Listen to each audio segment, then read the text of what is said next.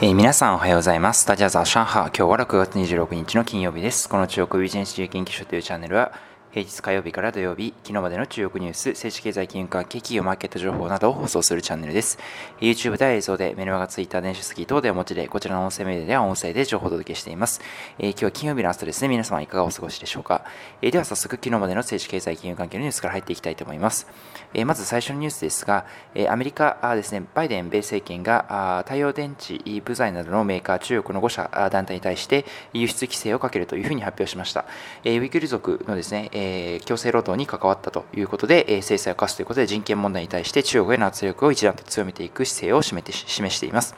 エンティティリストですね、安全保障上の問題がある企業を並べたエンティティリストに24日付で加えるということになりました。対象は太陽電池に必要なシリコン部材を手掛ける保射印シリコンインダストリーという会社ですとか、あとはですね、え綿製品等々を作る XPCC という会社等になっています。えそれから続きまして、え昨日ですね、アップルデイリー香港の地元紙ですね、こちらが廃刊ということになりましたが、えそれを踏まえて台湾の蔡総統がですね、アップルデイリーはの廃刊を受けまして、残念でならないということを Facebook 上でコメントをしています。それから続きまして企業のニュースに移りたいと思います。ソフトバンクグループが出資していますトラック版ウーバーというふうに呼ばれております、ユンマンバンという会社があります。マンバングループというふうに言うんですけれども、こちら私も以前 YouTube の方で特集したことありますが、ニューヨークの方に上場をしました。時価総額がですね、初日からなんと2.5兆を超えるというような水準になったということになります。それから最後です、マーケットニュース見ていきたいと思いますが、クレディ・スイスがですね、反戦指数の2021年末の目標値を3万ポイントということにしました。今後ですね、この経済回復、この辺りが見込まれるということ、それからですね、中国の、え企業ですね、純粋なメインランドチャイナの企業が、これからどんどん反戦指数の方に入ってくるだろうというところで、えこちらがですね、プラスに働くということで、クリディ・スイスは予想しています。え特にです、ね、セクター別では太陽光、風力、EV、サプライチェーン等々有望視されているということですね。えそれから香港の反戦指数の方ですが、24日の香港反戦指数に関しては、終値に前日0.23%高の28,882.46ポイントで終えています。え反戦指数ですね、ハイテク株が上昇した流れを引き継ぎまして、序盤高く推移したんですけれども、え先ほどお伝えしましたアメリカですね、バイデン米政権がエンティティリストに中国の企業新たに5社追加、5企業団体追加ということで、米中関係の悪化も懸念されて、えあまりですね、伸び率が高くはならなかったというようなマーケットだったかなというふうに思います。それから、ハンセンテック指数の方ですが、指数ですね、0.24%高の8000トンで39.76ポイントで終えています。えでは最後に騰落率見ていきたいと思います。まず反省指数の方ですが、1位が新規コーナー968番、建材ガラスセメントのメーカーで3.35%上昇、2位がアリヘルスですね、えー、241番、2.59%上昇、3位がビダン、メイトワンで3690番、2.27%上昇です。下位3位見ていきたいと思います。下位3位がアンタですね、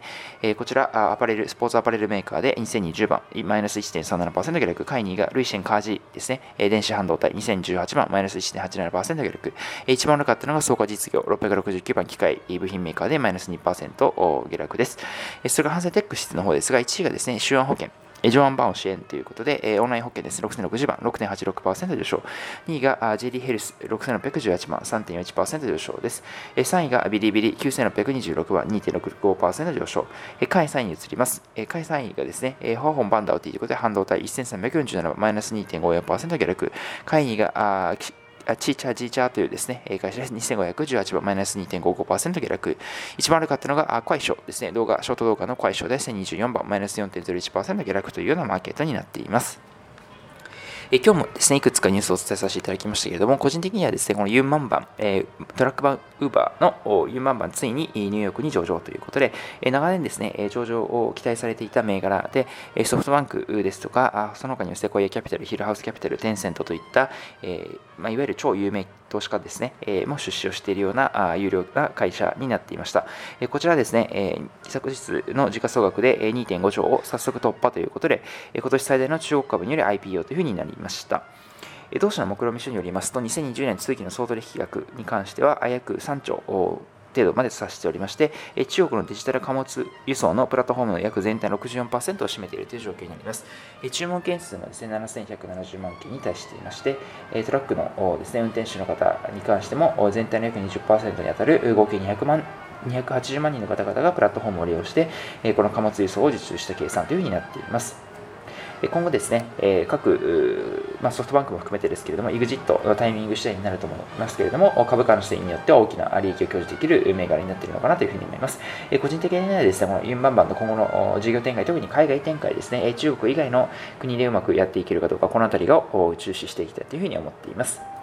えでは最後にですね、今日一言中国語ということで、今日はユンマンバンのニュースがありましたけれども、貨物物流ですね、中国語で言いたいと思います。こちらですね、ホーユン、ウーリュウというふうに言います。えこちらですね、貨物というのは、ホーユンということで、貨物の貨という字に運搬のパンという字、こちらがホーユンというふうに発音しまして、えウーリュウ、これは物流なんですけれども、同じ漢字を書きます。えこちらを合わせて、えフーユン、ウーリュウというふうに発音しますと、貨物物流という意味になりますので、えこちらの中国語にさせていただきます。